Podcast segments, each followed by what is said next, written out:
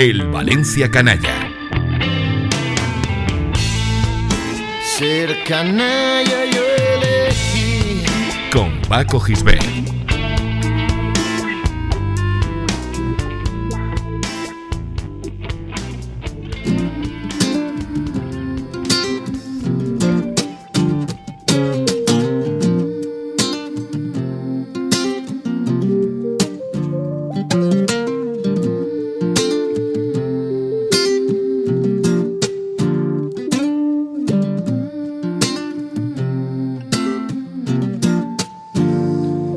Quiero viajar en tu carreta sideral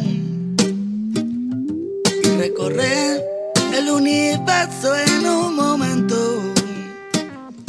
Adivinar dónde escondes el lunar y poderte recordar sin borrar del pensamiento. Quiero reír mientras surcamos por el cielo.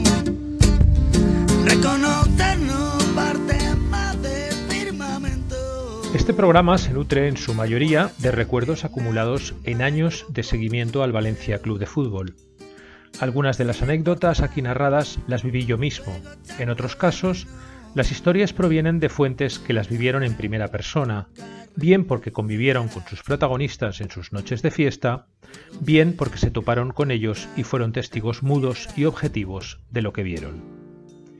Lo que voy a contar hoy no lo viví directamente, de hecho es una historia coral que surge del testimonio de un buen número de periodistas y que recoge con su sorna habitual mi amigo Alfonso Gil en su libro 60 historias de fútbol vividas por periodistas. En este compendio de curiosidades futbolero y periodístico, Alfonso traza un dibujo muy aproximado de lo que en muchas ocasiones es trabajar como informador, te puedes encontrar con cualquier cosa y sobre todo puedes tropezar con cualquier cosa y meter la pata. La historia sucedió el 11 de septiembre de 2001, un día que cualquier persona de más de 30 años recuerda y recordará toda su vida. Aquel día a las 9 de la mañana, hora de la costa este norteamericana, el terrorismo integrista estrelló dos aviones llenos de pasajeros contra las Torres Gemelas de Nueva York. En la acción criminal murieron casi 3.000 personas.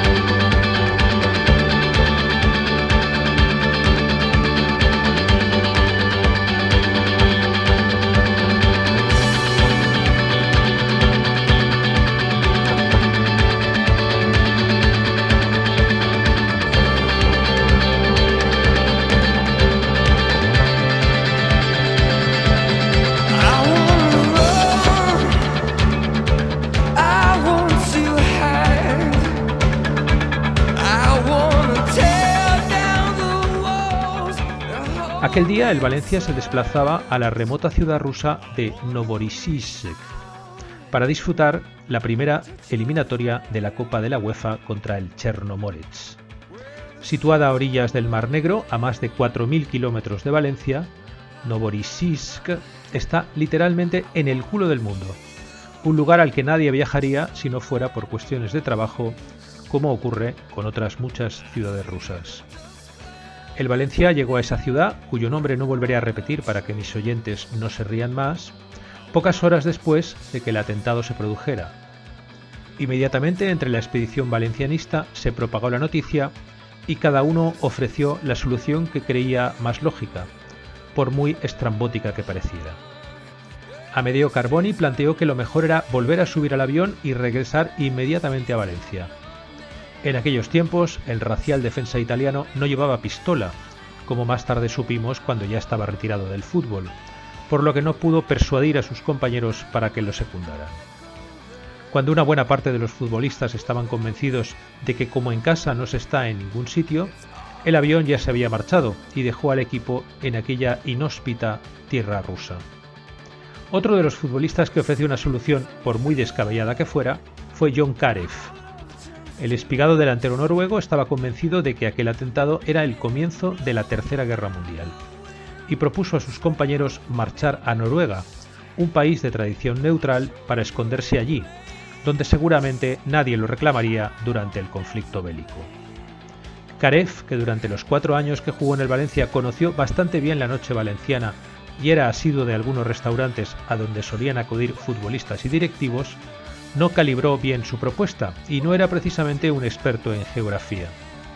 Entre el lugar en el que se encontraban y el país de procedencia del delantero había una distancia de 3.500 kilómetros, que había que recorrer en autobús, lo que habría hecho llegar al Valencia Club de Fútbol y Refugiados cuando la presunta guerra hubiera acabado.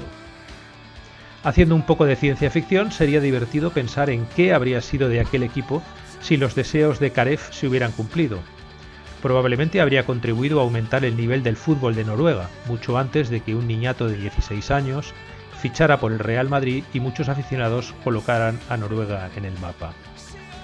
Afortunadamente la cordura imperó y nadie hizo caso a las absurdas propuestas de Carboni y Karev, por lo que el Valencia siguió el guion establecido y se quedó en esa ciudad rusa.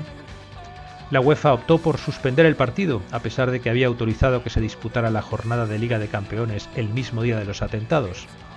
El Valencia volvió a casa sano y salvo, sin tener que recurrir a las soluciones de emergencia que proponían algunos de sus futbolistas. Una semana más tarde, el equipo volvió a viajar a Novorossiysk, esta vez para jugar al fútbol. Ganó por 0 a 1, pero este es un detalle que solo se recordaría en Noruega si el Valencia se hubiera convertido, como quería Karev, en el Valencia de Trondheim.